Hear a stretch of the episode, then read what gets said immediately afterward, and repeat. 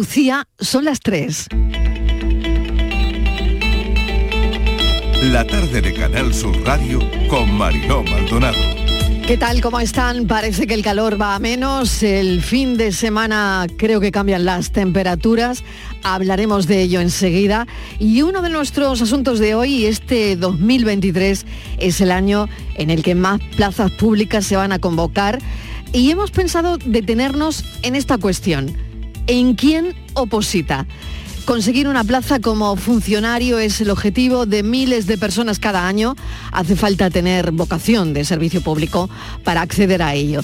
¿Cómo se bareman las oposiciones más fáciles y a la vez las mejor pagadas? Es una de las preguntas que nos hemos hecho hoy en la redacción. Hay numerosos portales especializados en oposiciones, hacen listados, rankings al respecto. Lo veremos enseguida. Hoy nos ocuparemos de las oposiciones y los opositores. Y referirles, contarles un estudio que me ha llamado poderosísimamente la atención. Los humanos modernos compartimos un ancestro común con los neandertales. Tenemos un pequeño porcentaje de ADN neandertal. Parece de ese ADN heredado que influye en nuestras caras en la nariz, por ejemplo. Que ellos tuvieran una nariz más ancha se ha asociado al ambiente en el que vivían, ambientes más fríos. Una de las hipótesis que se ha conocido recientemente es que como respiraban aire muy frío, la primera barrera para humedecer y calentar el aire estaba más desarrollada, la nariz, una nariz bastante ancha.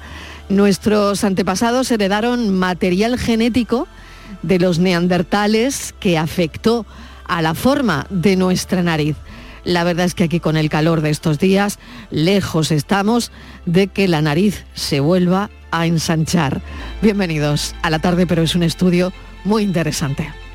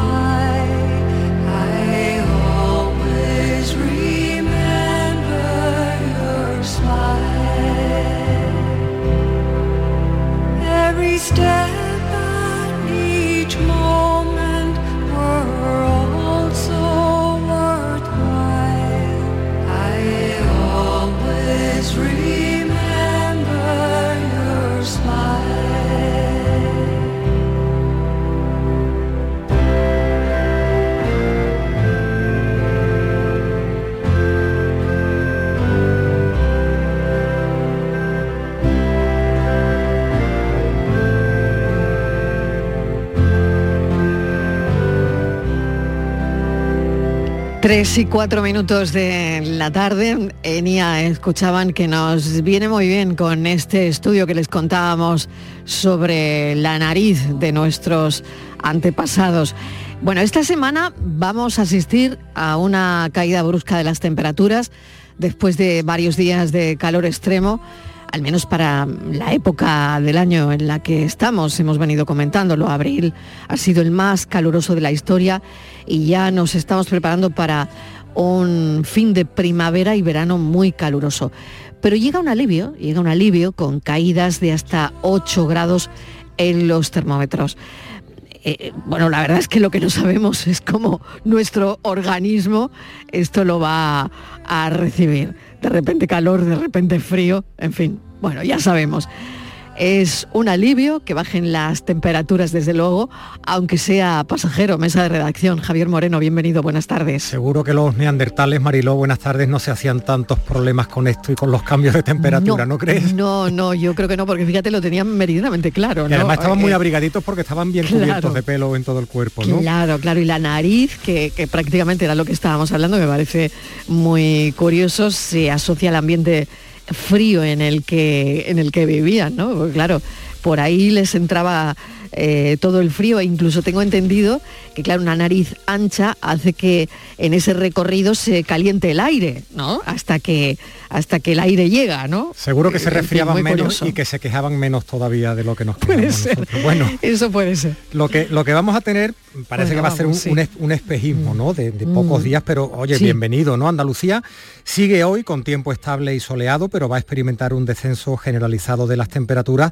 Se va a notar sobre todo a partir de mañana y se va a extender hasta, hasta el sábado y ahí en ese día, el fin de semana, los termómetros van a sufrir esa caída de hasta 8 grados que estabas comentando en prácticamente todas las provincias, ¿no? Lo ha explicado la Agencia Estatal de Meteorología. Ahora vamos a entrar en detalles. Van a soplar vientos del noroeste y eso pues trae ese alivio. Máximas de 29 grados en Huelva, el sábado 28 en Sevilla, en Córdoba 27, en Cádiz también, 24 en Granada, en fin, Jaén 23 y muchos más fresquitos por ahí por donde tú andas ahora, ¿no? En Málaga y en Almería con 21 grados de ¿eh? máxima, ¿eh? No se está mal, se está bien hoy, ¿eh? Muy bien. Y tan mm. cerquita de la, de la playa, ¿no? Y el domingo, de nuevo, pues como una montaña rusa, ¿no? El vértigo de la caída y las mm. temperaturas de nuevo para para arriba. En fin, no sé si va a ser un episodio que se repita eh, a lo largo de la primavera-verano, pero de momento un alivio, pues no sé, no sabemos qué va a pasar, si es algo pasajero y muy puntual o se puede volver a repetir. Claro, es un alivio porque el frío tampoco va a llegar ya, o sea que no hay que volver a poner los edredones, yo creo que no. Vamos a preguntárselo a Juan de Dios del Pino, delegado de la EMET en Andalucía. Eh, señor Del Pino, bienvenido. Gracias por atender nuestra llamada a esta hora y nos gustaría saber detalles de lo que nos va a pasar estos días y de ese descenso de las temperaturas. Muchas gracias, muy buenas tardes. Pues lo ha explicado muy bien, ¿no? Van a bajar las temperaturas unos 7 u 8 grados y se debe pues, precisamente a la situación del anticiclón, ¿no? Eh, que, es el que rige digamos, el régimen de vientos aquí y va a ser que soplen vientos del noroeste. ¿no? Esos son vientos un poquito más, menos cálidos que los que tenemos y bajar las temperaturas. Pero hay que advertir lo siguiente, ¿no? vamos a bajar esos 8 grados, tendremos una máxima de 28 grados en torno al sábado, ¿no? tomando como referente pues, Sevilla, ¿no? la ciudad de Sevilla. ¿no? Pero esa temperatura está por encima de la media. ¿eh? No vamos a bajar digamos, a temperaturas por debajo de la media, vamos a seguir aún así en ese día puntual con temperatura todavía por encima de la media de esta época. ¿eh? Es un descenso que sí que se va a notar porque bueno, eh, las temperaturas que tenemos ahora mismo no son nada nada habituales y simplemente vamos a hablar, vamos a, a descender durante un día a eso que llamamos temperaturas habituales pero solo durante un día, porque luego ya empiezan a subir. No se espera que lleguen a los valores que están previstos para, para hoy, ¿no? Pero bueno, sí se espera una remontada de las temperaturas para el fin de semana que en torno, digamos, a los 4, 5, 6 grados, ¿no? Claro, llega un momento, Juan de Dios, que vosotros os preguntaréis y, bueno, y se lo pregunta la gente, lo normal ya que va a ser, porque esto es bastante complicado. Mm, un abril como este, mm, desde que hay registros de falta de lluvia, pues no se había conocido, ¿no? O sea que parece que hay determinados patrones que están cambiando. Sí, así es, así eso lo sabemos. No hace falta ya que lo digan los números, ¿no? Si uno tiene un poquito de edad, ya sabe que el clima que tenía de niño no es el clima que tiene ahora, ¿no? No hace falta ya recurrir a los, a los padres o abuelos, ¿no? Si uno ya digo ya pasa los, los 50, ya puede uno recordar que el clima que tenía cuando era niño no es el que tenemos ahora, ¿no? Y cuando nosotros hablamos de lo normal, tampoco nos referimos a un pasado muy lejano. ¿eh? Cuando EMET se refiere a lo normal, se refiere a lo que ha pasado en esos 30 años que van desde 1991 a 2020. Tampoco es una cosa muy lejana, ¿eh? ya lo digo cuando hablamos del concepto de normal. Bueno, pues estamos teniendo unas temperaturas cada vez mm, más altas, cada vez más altas, cada vez más altas.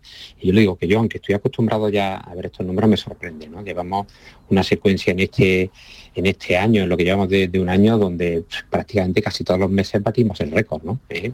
Eh, hemos batido el récord en el mes de abril, hemos batido en el mes de marzo, hubo ahí, digamos, un mes de enero y febrero que no se batió el récord de, enero y febrero más cálido, pero aún así fue cálido, ¿eh? estuvo también por encima de la media tirando para atrás, diciembre fue el primero más cálido también de su serie histórica, noviembre el segundo, octubre el primero, septiembre el primero, así es que llevamos batiendo récords prácticamente desde septiembre, con la excepción de los meses de enero y febrero. ¿no? Eso no es, eso no es habitual, ¿eh? eso no es nada habitual, digamos. Eh, señor Repino, trae agua este, pues, no sé si llamarlo frente o estos vientos del, del noroeste, y si la traen mm, va a ser eh, muy cuantiosa, no lo va a ser, o no se puede predecir todavía con estos días de antelación. Bueno, no va a traer precipitación. Esta situación, digamos, del alivio térmico, por llamarle alivio térmico, ¿no? A, esta, a este descenso de las temperaturas que no vuelven a valer normal, no va a traer. Son vientos del noroeste, pero vientos del noroeste que los trae un anticiclón, no los trae una borrasca. Estamos acostumbrados a que los vientos del oeste siempre sean, húmedos. Bueno, en este caso es un viento del noroeste que lo trae una borrasca. Suelen ser los de oeste o suroeste los que son los que traen humedad, digamos, aquí en el Valle del Guadalquivir. Sí se esperan precipitaciones en torno a viernes, sábado, domingo, no esos tres días, sí se esperan precipitaciones, no son importantes, pero en el extremo oriental de, Andalucía, ¿no? Provincia de Almería sobre todo, pero también en algunos momentos en Jaén, mm, en Granada por supuesto, ¿no? E incluso en algún momento puede ser también el fin de semana sábado o domingo, ¿no? que pueda quedar algo en el litoral malagueño, ¿no? Pero en fin, son precipitaciones, no son importantes y por supuesto no vienen asociados para nada a ninguna, a ninguna borrasca. Las borrascas ya no son habituales en esta época del año, ¿no? Esta época y lo que nos queda lo que suelen ser pues un tipo tormenta, ¿no? Eh, eh, una forma de llover asociada a lo que nosotros llamamos la convección y que viene un poco entre el contraste térmico entre el aire muy caliente de la superficie y el aire más frío de las capas medias de la atmósfera. ¿no? En definitiva, eso es lo que se espera, digamos, así a corto a corto plazo ¿no? ¿Eh? para este fin de semana. Mirando un poquito más allá, cálculos tenemos, ¿no? Son poco fiables porque hablan de unas probabilidades que tampoco destacan unas sobre otras, ¿no?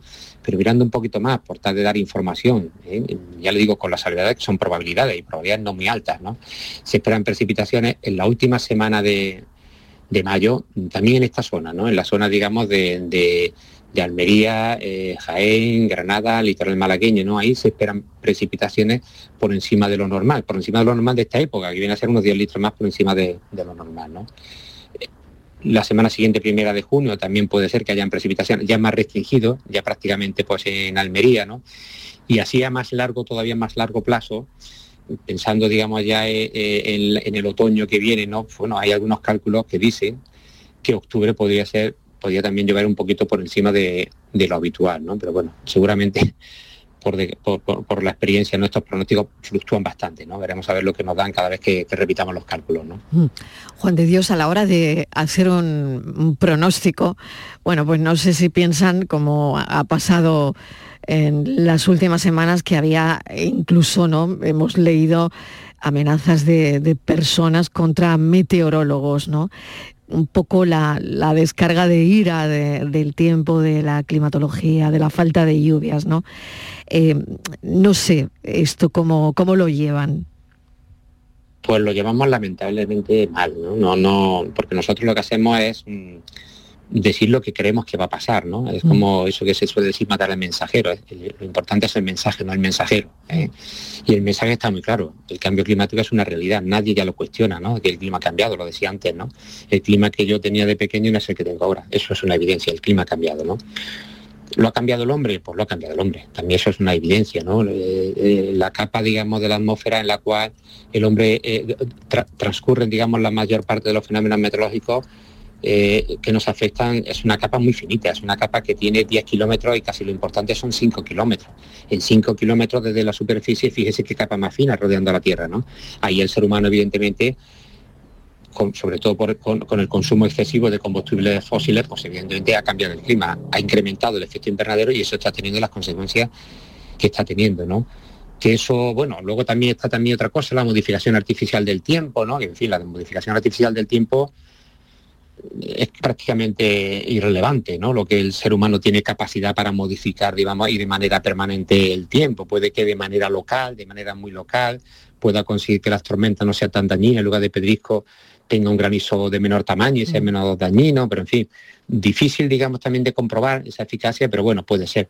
Pero que eso tenga, digamos, posibilidad de cambiar el clima, eso, eso, eso está claro que no, ¿no? Y evidentemente AEMET no se dedica, la Agencia Estatal de Meteorología no se dedica a modificación del tiempo, ¿no? Mm. Simplemente tenemos conocimiento de que existen estas técnicas y damos nuestra opinión científica y contrastada, eso siempre, ¿no? Las rayitas, eh, Mariló, las rayitas de los aviones en el cielo es por condensación, ¿no?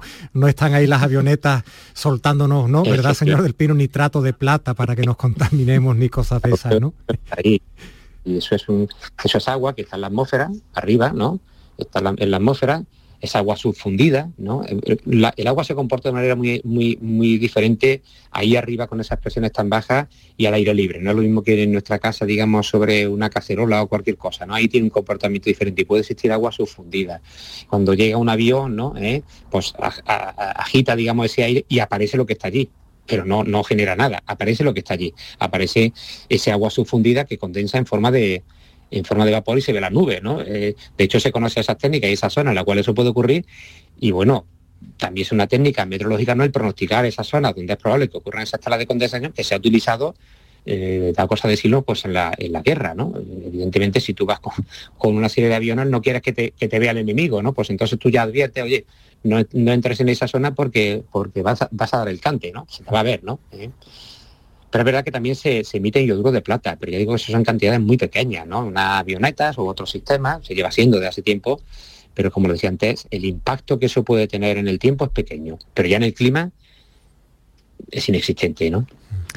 Queríamos hablar de todo esto. Juan de Dios del Pino, como siempre, muchísimas gracias, que seguro que está a punto de almorzar a esta hora o, bueno, seguro que le hemos interrumpido, pero muchísimas gracias porque creo que es importante ¿no? hablar de, todo esto y estar un poquito alerta ¿no? de lo que nos viene encima. Gracias. Un saludo, muchísimas gracias, buenas tardes. Un saludo, buenas tardes. Bueno, nos vamos un momentito a publicidad, pero recordarles que Hoy vamos a poner el foco en las oposiciones, en la gente que ayuda a prepararlas e incluso en los opositores para brindarles un poquito de apoyo y aliento en ese camino, en ese camino tan duro hacia las oposiciones. Hoy indagamos en todo eso. La tarde de Canal Sur Radio con Mariló Maldonado también en nuestra app y en canalsur.es. Precios locos locos en Rapimueble. Apilable de salón 169 euros. Dormitorio de matrimonio solo 299 euros. No esperes a que lo cuenten. Y paga en 12 meses sin intereses. Rapimueble, el número uno en precios y calidad. Más de 200 tiendas en toda España y en rapimueble.com. Si desde la 11 contáramos los deseos que han hecho realidad todos los premiados por nuestras loterías en 2022 sería algo incalculable. Por un momentito, no. Serían concretamente más de 1.371 millones de euros. Ya, pero así sería más metafórico. que sí, que sí, pero con metáforas no das, por ejemplo, la vuelta al mundo y colaboras con una gran labor social. Vale. En 2022, desde la 11 repartimos más de 1.371 millones de euros en premios. Millones de deseos cumplidos gracias a todos. Porque la lotería de la 11 toca mucho y toca a muchos. A todos los que jugáis a la 11, bien jugado. Juega responsablemente y solo si eres mayor de edad.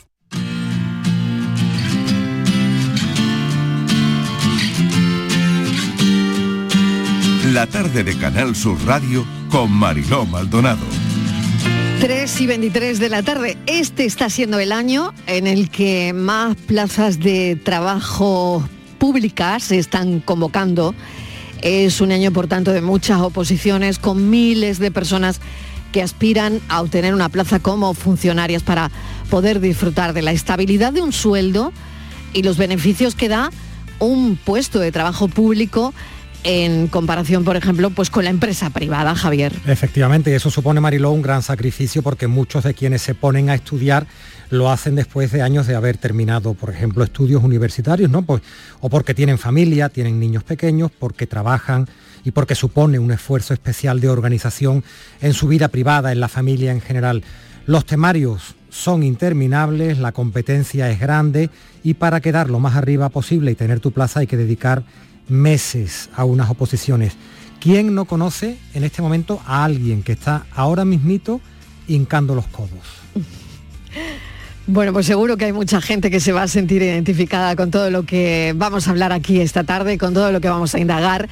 De momento vamos a charlar con Luis Vera, que es director del Centro de Preparación de Oposiciones, eh, Luis Vera, y, vamos a ir, claro que sí, eh, sumando personas a esta charla y a esta conversación.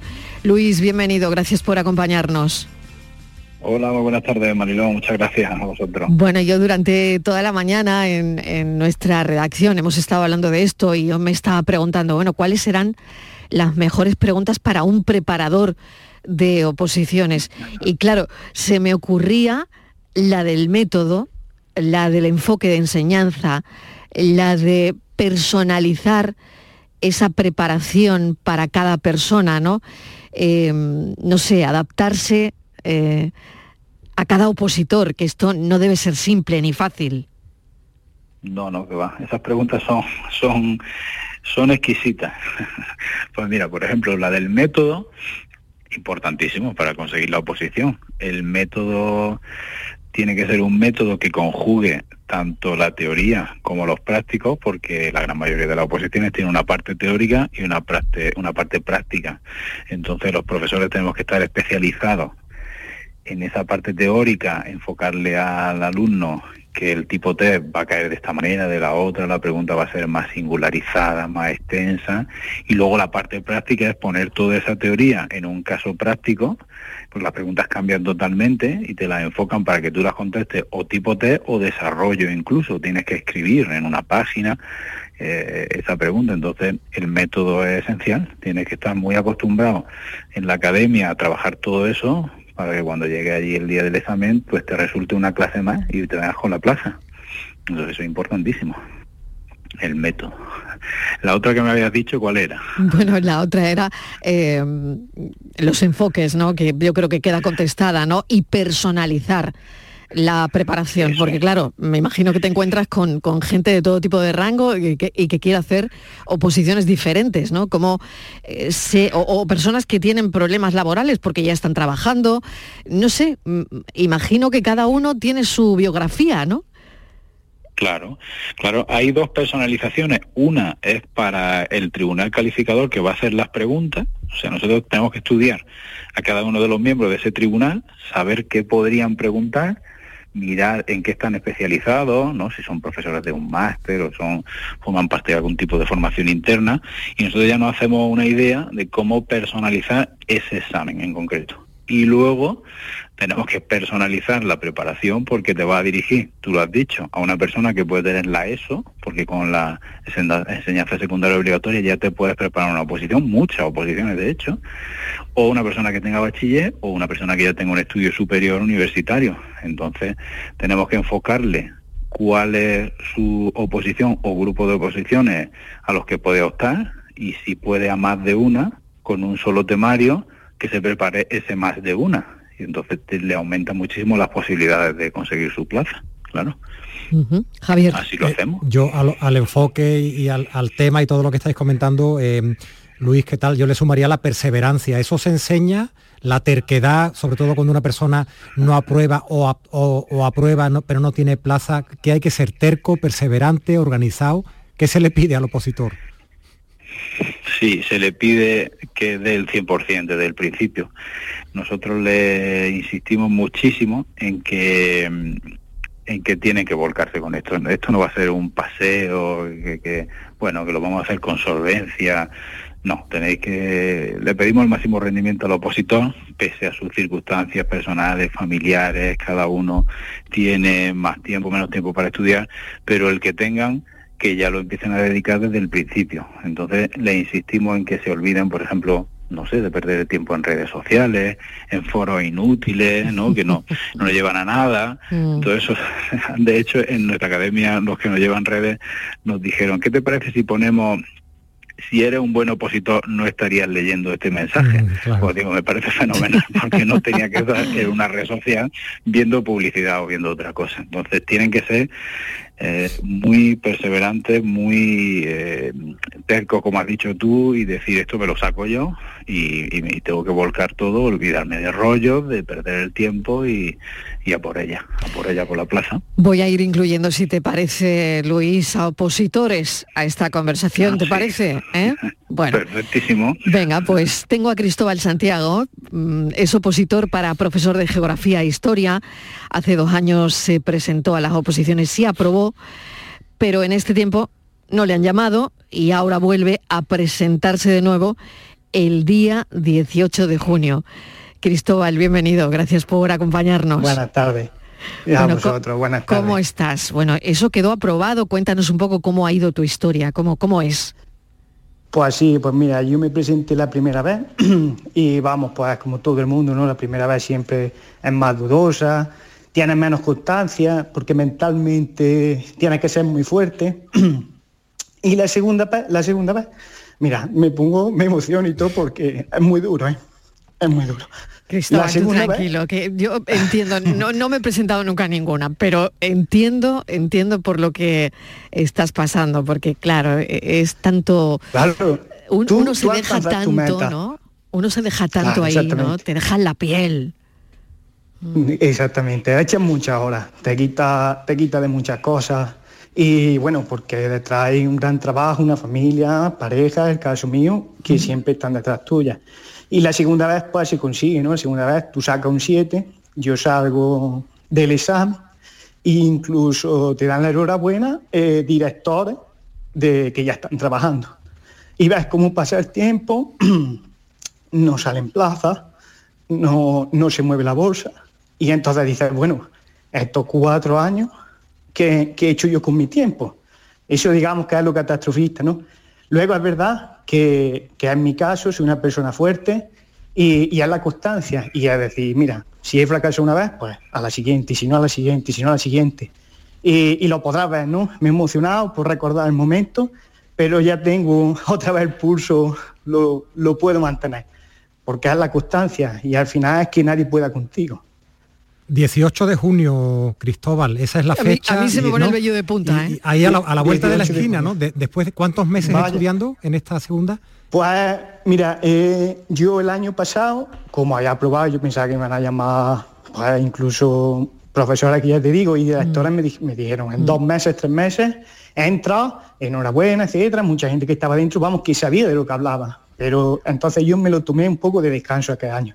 Cuando llegué a septiembre yo veo que esto catastrofista por el tema de plazas, por el tema de cómo van las mm. cosas, con la nota que tenía quedaba muy lejos, eh, pues me puse, en septiembre me puse. Y un mes tras otro, un mes tras otro, un mes tras otro, y siempre sumando, como digo, es decir, tengo compañeros, tengo amigos, tengo mi pareja, y se lo digo claramente, todos los días se suma algo, todo, todo. Y hay que ir a por ella. Yo solo escuchándote, pienso, Cristóbal, ojalá un profesor como Cristóbal Santiago le diera clase a mis hijos de geografía e historia en el instituto, porque yo creo que les vas a transmitir tantas cosas a los niños, tanto de lo vivido, tanto de la cultura del esfuerzo que tanta falta a veces nos hace, ¿no? Bueno, voy a llamar a Alfonso León, opositor para profesor de biología, es la segunda vez que se presenta, ahora mismo es interino. Alfonso León, ¿qué tal? Mm. Bienvenido. Hola, ¿qué tal? Mucho gusto, Marilo, ¿qué tal? Cuéntanos. Hola, hola, Alfonso, ¿qué tal? ¿Qué tal? Cuéntanos tu caso. Como ves, estamos muy emocionados con lo que Cristóbal nos acaba de comentar. y a ver cómo es tu caso, Alfonso. Bueno, pues yo entré, bueno, yo entré en esto en realidad por una bolsa extraordinaria, cuando no había eh, todavía estaban sacando pocas plazas y entonces pedían profesores eh, por una bolsa extraordinaria y comencé a trabajar de interino hace mm, tres cursos escolares. Eh, hice el curso completo y me, me, presenté por probar la primera vez eh, para ver cómo era la oposición. Y ahora, desde el año pasado, estoy estudiando para esta oposición, para la de ahora del 18 de junio y, más intensamente este curso escolar, aunque también me han vuelto a llamar en el pasado curso escolar, no me llamaron, no tuve la suerte de trabajar y este año estoy trabajando otra vez desde enero desde todo enero. Entonces estoy compaginando estudiar intensamente desde septiembre con, el trabajo que te quita muchísimo tiempo. La gente no se hace una idea de la de, la de tiempo que hay que dedicarle como profesora a este trabajo. El trabajo, eh, y... Mariló, que lo, ah, mm. porque tengo que reconocer que Alfonso lo, conozco, el trabajo, la familia, los niños, además que lo quiero un montón, me lo crucé el otro día. Y, mira, Mariló, otra excusa para no mm. verme con Alfonso y con su familia y con los niños en el parque era, oye, que estoy estudiando las oposiciones y yo quiero que Alfonso las apruebe para que termine de estudiar y nos podamos, queridísimo Alfonso, juntar de nuevo porque sé que le estás dedicando el alma, el corazón a esto y compaginándolo con la familia y con todo, ¿verdad? Es duro. Sí, pero los ratos hay que sacarlos, es verdad, para todo un poco, es verdad. Pero, pero sí, estoy intentando sacar ratos porque me gusta mucho la profesión. Yo me dedicaba antes a la educación, pero en el mundo de las ONGs, y, me decidí a pasarme al aula porque, porque me encanta trabajar con chavales, porque, porque necesitan referentes, necesitan a gente que les acompañe en esa etapa que viven tan complicada que es la adolescencia y, es una forma de, encontrarme con ellos, de, poder acompañarles, de acompañar a sus familias. Entonces la verdad que lo disfruto mucho y le y tengo mucha ilusión puesta en la oposición. Me cuesta, estoy todavía muy verdecillo para la oposición, pero bueno, estoy intentando dar lo máximo, como decía antes el, chico que prepara las oposiciones. Hmm. La verdad es que menos mal que no soy yo la que está en un tribunal, porque yo con estos testimonios os daba la plaza, vamos, seguro, seguro, ¿no? Porque a mí me llega tanto, me llega tanto esto que contáis, ¿no? Cuando se ve la vocación la vocación de estar en un aula con chavales, como, como decías, Alfonso, en, momentos, pues en unos momentos en los que pues a lo mejor los padres tampoco lo hacemos del todo bien, porque eh, es la adolescencia, hay, pues, en fin, lo que en todas las casas, ¿no? Sí, pero a nadie nos. Claro, el docente es tan importante, es una guía al final también, ¿no? Sí, Sí, es verdad, es que no nos enseñan a ser padres y madres, entonces lo hacemos lo mejor que podemos, yo creo. Eh, yo también te lo digo por experiencia, que estoy en los dos lados, pero, mm. pero es cierto que ellos necesitan un acompañamiento, están en muchas ocasiones eh, pues mucho tiempo solos, luego en muchas ocasiones están entrando en un mundo adulto que, les rechaza porque todavía los ve niños y en realidad ellos tienen la capacidad para tomar responsabilidades, para tomar decisiones y y, claro, están ahí en un, en un tira y afloja con el mundo que, la verdad que necesitan un apoyo, un impulso, que hay gente que les escuche sobre todo. Mm. Voy a volver a Luis Vera, que está escuchando el testimonio de Cristóbal y de Alfonso, y seguro que algo tiene que decir. Sí, yo si pudiese ahora mismo conectarle mi cerebro y transmitirle todo el ánimo y la ilusión que, quiero hacerlo, pues que lo consideren hecho, ¿vale? Así que, que yo transmito esa fuerza y, todo el ánimo posible porque conozco perfectamente eso. Yo he sido opositor igualmente, aprobé mi oposición y, yo he pasado por ahí. Es lo primero que creo que se debe hacer cuando hablas con un opositor. Primero guiarlo decirle qué oposición puede ser para él más conveniente que empiece a prepararse, si es concurso oposición, en el caso que están hablando ellos, porque tienes que pasar una fase primero eh, para conseguir puntos, de entrar como interino, o si es oposición libre que depende solamente de tu examen y ya está, ya tienes tu plaza. Entonces esa es la primera guía. Y, luego eso, todo el ánimo que, ellos tienen que tener porque se van a venir abajo. Nosotros le llamamos la montaña rusa del opositor, porque lo mismo ríes que lloras que estás por el suelo que estás en el cielo. Entonces me llamo muchos alumnos, hablamos mucho, me lloran, ríen e intentamos pues bueno mantenerlo íntegro para que, que, estén a tope con el estudio. Totalmente. La montaña rusa del opositor. Y hemos llamado también a un psicólogo porque en esto también hemos pensado cuando eh, queríamos abordar el tema de las oposiciones. Bueno, creo que una persona importante puede ser el psicólogo. Pero claro, ni Javier ni yo pretendemos ahora mismo opositar, no sé tú Javier, pero yo... Ni, ahora, ni, ahora ni nunca. Yo de te puedo decir que de este agua no voy a beber, Marilo, te lo aseguro. De momento tampoco. Así que yo creo que las preguntas a Juan Molina se la deberían hacer Cristóbal y Alfonso. Juan Molina Hernández es psicólogo que prepara opositores. Juan, bienvenido. Hola, muy buenas tardes. Así que yo te lanzo aquí a Alfonso. Primera pregunta, Alfonso. Bueno, pues mira, yo la verdad que sí que te preguntaría que, es difícil eso, saber que tienes un camino largo por delante y cómo, por ejemplo, afrontar a veces también el, fracaso, el decir, pues mira, no mm, puede que no me salga la primera y cómo te levantas de ese primer golpe. El, el, primer golpe viene generalmente porque generamos unas expectativas que a lo mejor no son muy ajustadas a realidad. Es decir, cuando nosotros nos metemos en el mundo de la oposición pensamos que entrar en una academia, empezar a prepararte y que tenemos ese sentimiento de que en la primera vez que me presente me voy a llevar la plaza.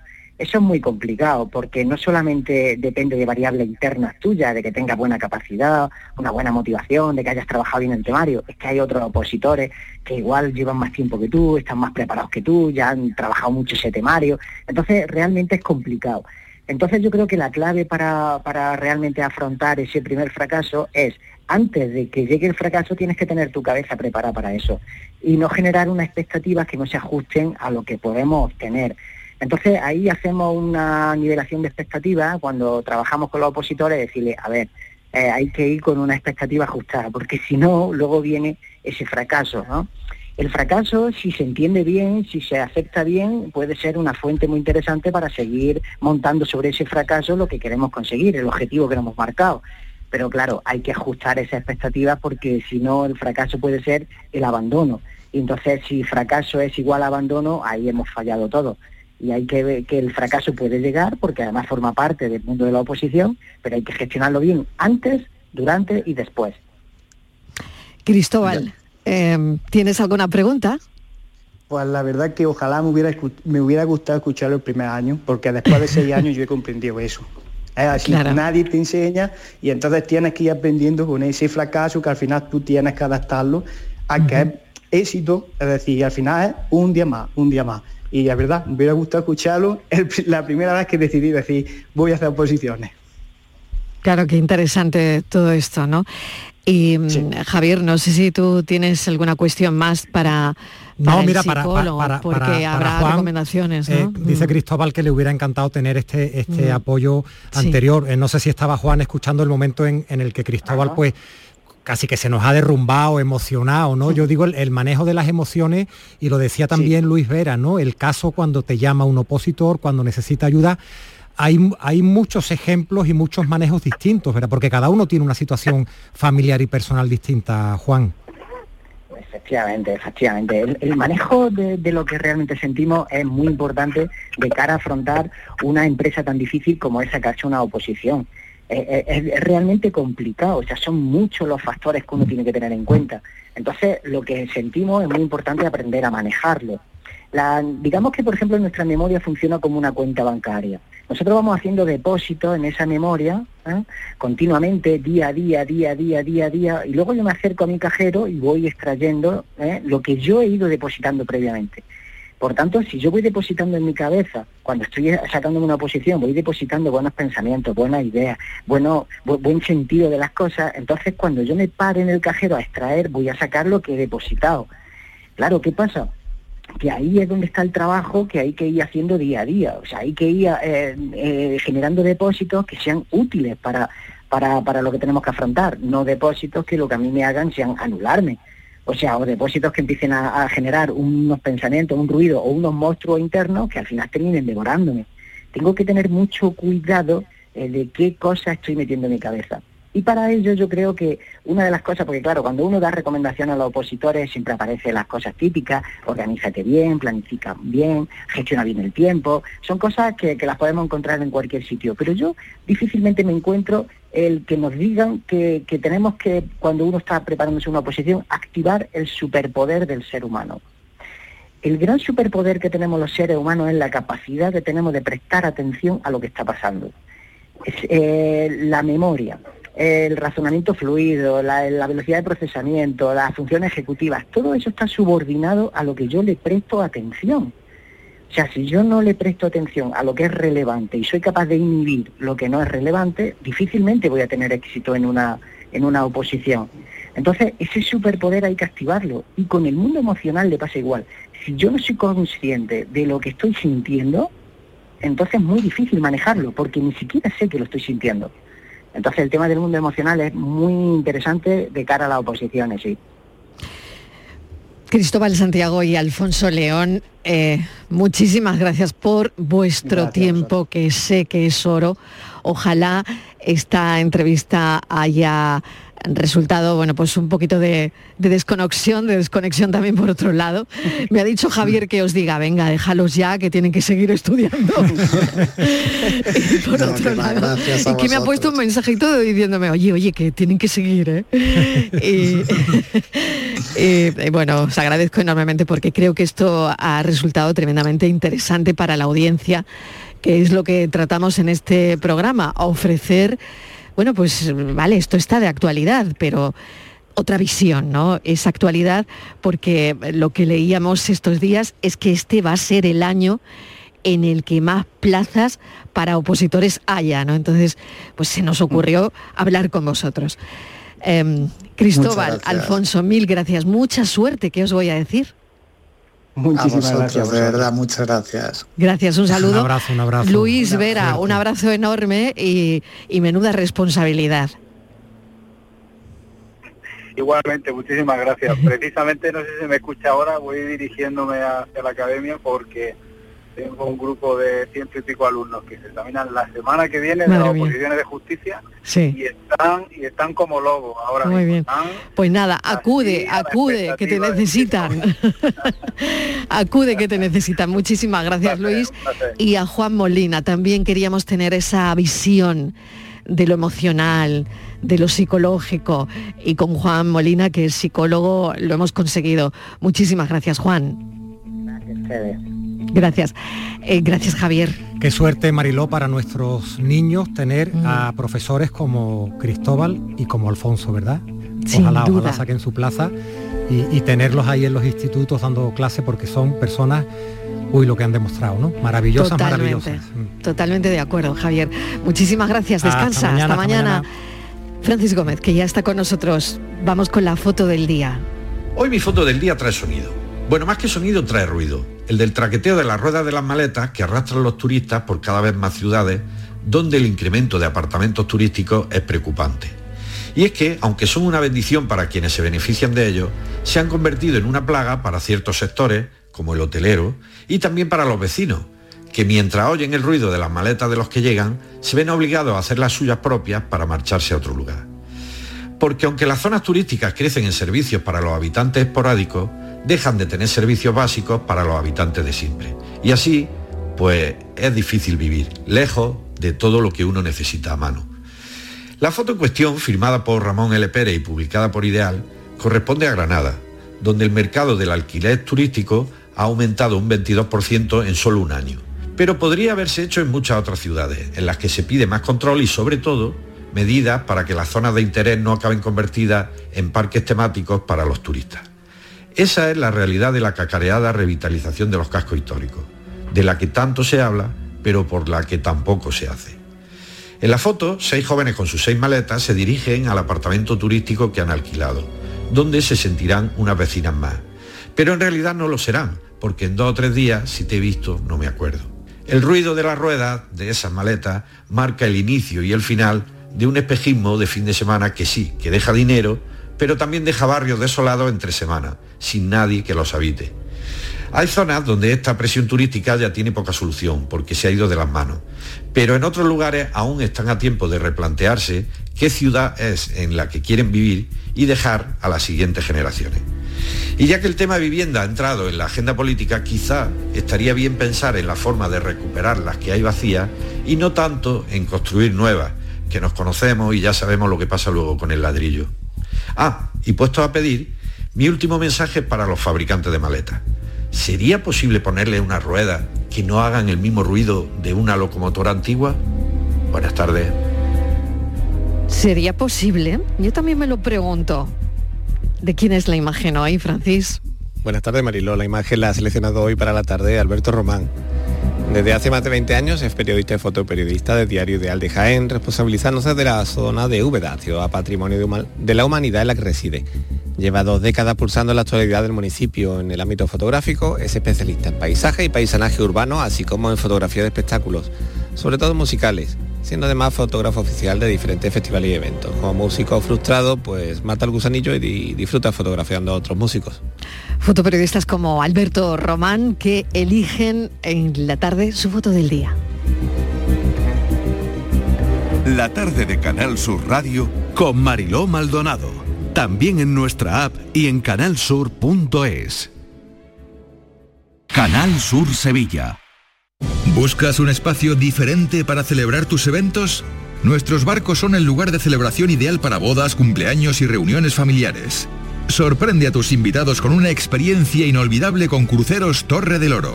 Más información en el 954 561 692 o en crucerosensevilla.com. Regalamos 500.000 euros. En Supermercados Más celebramos nuestro 50 aniversario con miles de regalos. En mayo gana cheques de 100 euros con tus compras y disfruta de ofertas como el 2x1 en detergente líquido La Lavandera. 2 x 8,39 euros. Y vive un año de regalos en tus supermercados más.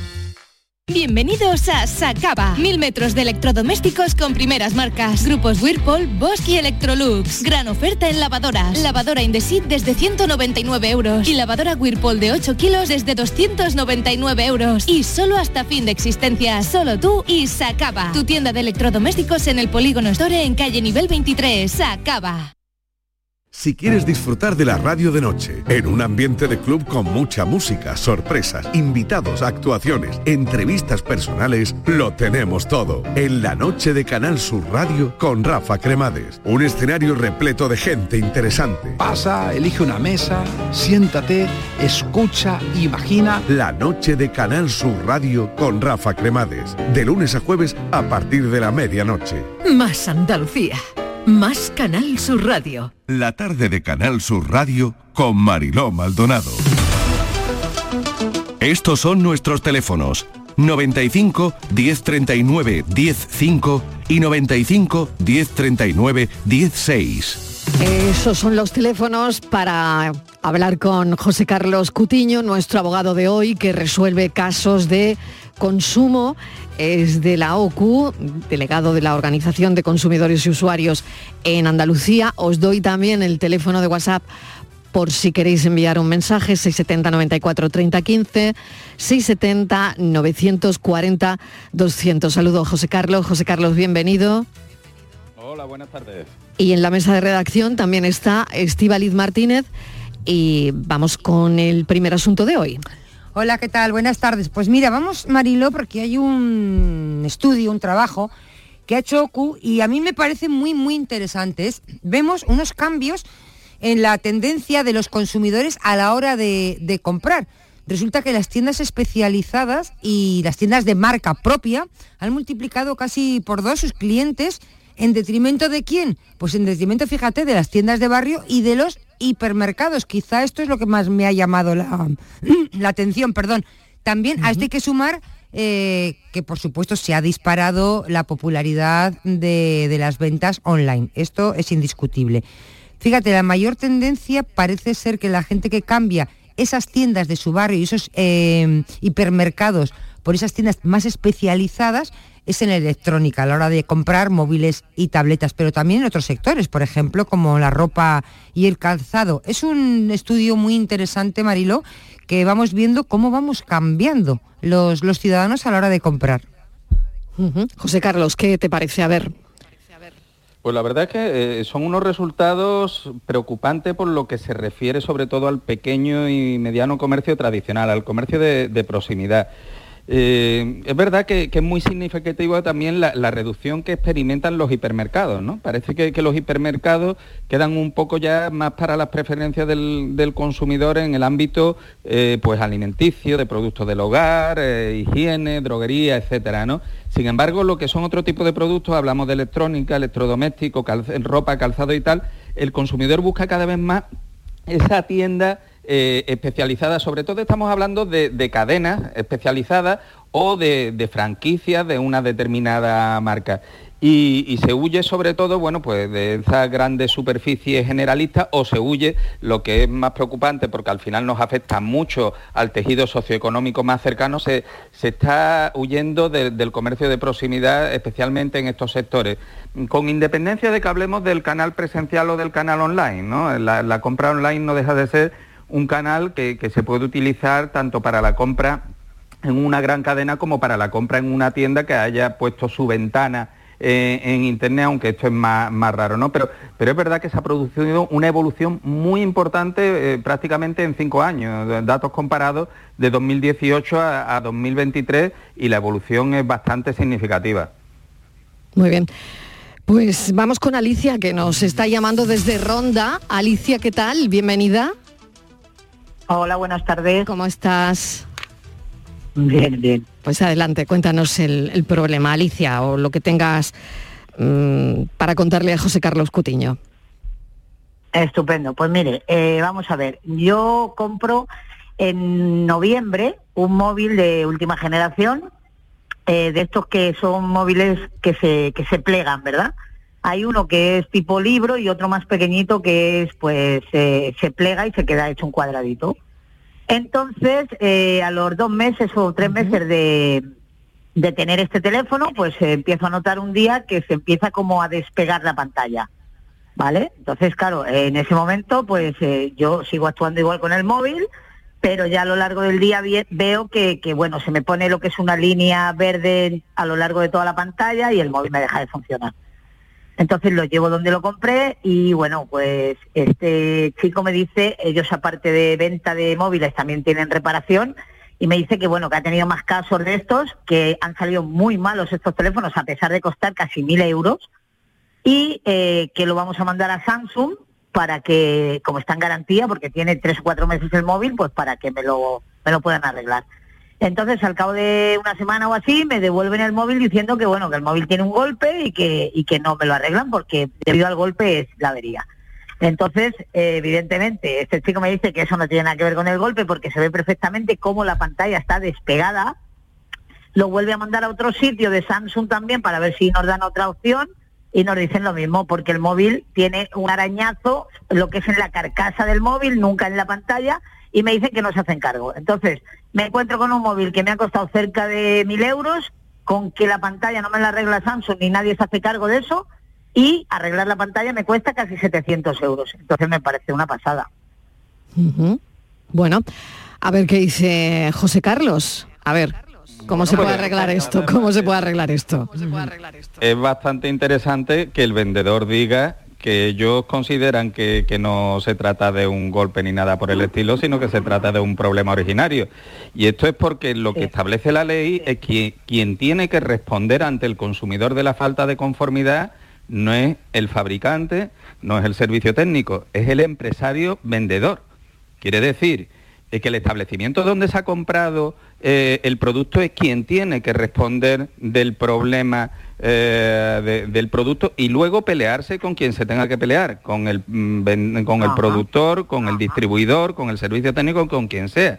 Por eso es muy importante, incluso si está documentado de alguna manera, no, no sé, pues que puede ser algún mensaje de correo electrónico, algún WhatsApp o algo por el estilo, es muy importante. Partiendo de que, eh, de conformidad con lo que está establecido ahora mismo en materia de garantía, un problema que aparece en un producto durante los dos primeros años de vigencia de la garantía, como sabéis, desde el 1 de enero de 2022 los productos comercializados tienen tres años de garantía. Durante los dos primeros años los, problemas que pueda plantear eh, se presume que son originarios, es decir, que son falta de conformidad, es decir, defectos de fabricación, ¿no? Para que nos entendamos. Quiere decir que es el vendedor quien tiene que probar que ha habido un mal uso o que ha habido otro tipo de cuestión. Como en este caso el vendedor está reconociendo que lo que se está dando no es un problema de mal uso ni nada por el estilo, el, vendedor es el que tendría que responder y en este caso o bien reparar eh, gratuitamente, asumir los costes de la reparación con quien procediera, o bien sustituir el producto por otro de las mismas características y condiciones. Por lo tanto, yo te sugeriría siempre canalizar la, reclamación directamente hacia el vendedor. ¿eh? Porque es lo que establece la ley. Es el vendedor quien responde de la falta de conformidad. eh, y, ya después, bueno, pues que, el vendedor se, las apañe. Si al vendedor le están diciendo que es un, defecto, o sea, un mal uso o algo por el estilo, que lo acredite a través de un informe independiente, no vale el informe de la marca, ¿eh? evidentemente. Lo que no se le puede trasladar al consumidor es la carga de tener que probar que no ha golpeado el, móvil. Esto entra dentro del terreno de lo que se llama un poco la prueba diabólica. ¿Cómo voy a demostrar lo que no he hecho? ¿no? Demuestre usted que yo lo he golpeado de alguna manera. Entonces, yo en este caso lo tendría claro en, ese sentido. Evidentemente, si no responden de manera favorable, pues eh, procederá el presentar la, reclamación. ¿Eh? Eh, mm, como digo, no debería de ser necesario dirigirse al productor, eso solo establece la ley, que se puede hacer si el consumidor quiere hacerlo porque le resulte más cómodo, pero no tiene por qué hacerlo y a partir de ahí, si no hubiera una solución satisfactoria, pues ya proceder ante las autoridades de consumo, incluso en este caso, porque entiendo por, lo que comentas, el móvil es un móvil de última generación y evidentemente debe de tener un coste importante. Eh, pero mm, eh, siempre que no pase de los 2.000 euros tenemos la opción de presentar una demanda de juicio verbal que no requiere de abogado ni procurador. El juez aplicando estrictamente lo que dice la ley en materia de garantía de bienes de consumo, pues lo más normal sería que resolviera eh, a, favor del consumidor. Por lo tanto, puede ser una buena alternativa si la empresa, pues, por ejemplo, no se quiere adherir a un, al sistema arbitral de consumo para resolverlo a un mecanismo extrajudicial. Pero, desde luego, dirige la reclamación hacia el vendedor, a valer la responsabilidad que tiene el vendedor, que además está reconociendo expresamente que no ha habido un mal uso, que es un problema de fabricación y, por lo tanto, tiene que responder. Cuatro minutitos, si llegamos a las cuatro en punto. Alicia, espero que le hayamos podido orientar de alguna forma. Muchísimas gracias. Gracias, un saludo. Vamos con Ángel que nos está llamando desde Montequinto. Ángel, ¿qué tal? Bienvenido. Hola, buenas tardes. ¿Cuál es su cuestión? ¿Cuál es su problema? Pues mire, mi problema es que en el 2007 compré un colchón en Ikea, la famosa empresa sueca, y me dieron 25 años de garantía en aquella época. A los, a los tres años se le salieron unas manchas al colchón y me lo cambiaron en el 2010. Y bueno, y ahora hace uno, hace un mes y medio, hace dos o tres meses, lo volví a reclamar porque el colchón está hundido, está estropeado, está, no se puede dormir en él. Hundido, vuelvan, han vuelto a salir las manchas de óxido y bueno, pues, pues fui a Ikea, hice la reclamación oportuna, me dijeron que le mandara unas fotografías del colchón y, eso hice. Le dije también que el colchón estaba hundido y dice, bueno, no se preocupe usted porque irá un técnico a su casa a visitarlo para ver qué defecto tiene el colchón. Hice la reclamación, me dijeron que no, que no por, por SMS me dijeron que la reclamación era correcta. Me volví a presentar nuevamente a IKEA ya sí pedí la hoja de reclamación de la Junta de Andalucía, hice la reclamación correspondiente, me contestaron a la reclamación correspondiente y ellos dijeron que en ningún momento eso, después de examinado el producto, eh, consideran que no eh, que no es garantía. Bueno, a ver qué dice. claro, y volvió. Volví nuevamente, volví nuevamente a la Junta de Andalucía con esa carta sí. y les comenté que entonces pusimos que como ellos podían decir, eh, después de examinarlo, sin haber mandado al técnico que me dijeron que iban a mandar y que después dicen que ellos no mandan a ningún técnico, pues volví a hacer la reclamación y me han vuelto a decir que no quieren ni conciliación ni negociación con nadie, bueno, yo creo que pues la única solución será la judicial. Venga, le pasamos su caso a José Carlos porque nos quedan tres minutos y a ver qué, nos puede decir. ¿Qué nos puede decir? Pues mira, básicamente eh, aquí estamos hablando por contraste de una garantía comercial. Antes hablábamos de la garantía legal, ¿no? Eh, el caso anterior hablábamos de la garantía legal de los tres años. Ahora estamos hablando de una garantía comercial porque IKEA ofrece una garantía ampliada de 25 años sobre su producto. Aquí lo que sí habría que ver es exactamente, porque al ser esa garantía comercial tiene un carácter, digamos, contractual, hay que ver en qué términos se redacta esa garantía, cuáles son los elementos que son objeto de cobertura. ¿eh?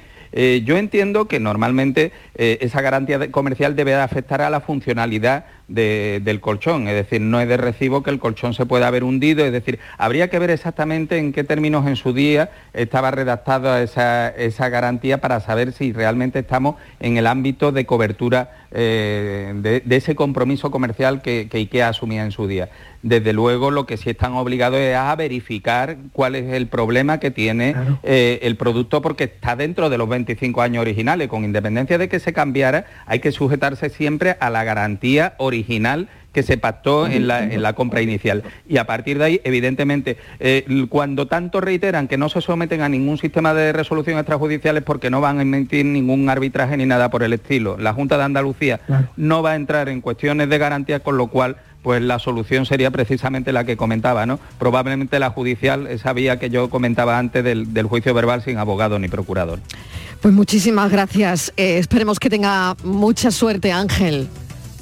Un saludo. ya es dinero de, ya dinero de perito. claro, un, claro. Muchas gracias. Un saludo. Bueno, no tengo tiempo para más, qué pena, se quedan llamadas, pero bueno, hasta aquí hemos llegado con Andalucía Pregunta hoy. José Carlos Cutiño, muchísimas gracias. Estivali Martínez, no te vayas muy lejos hasta ahora.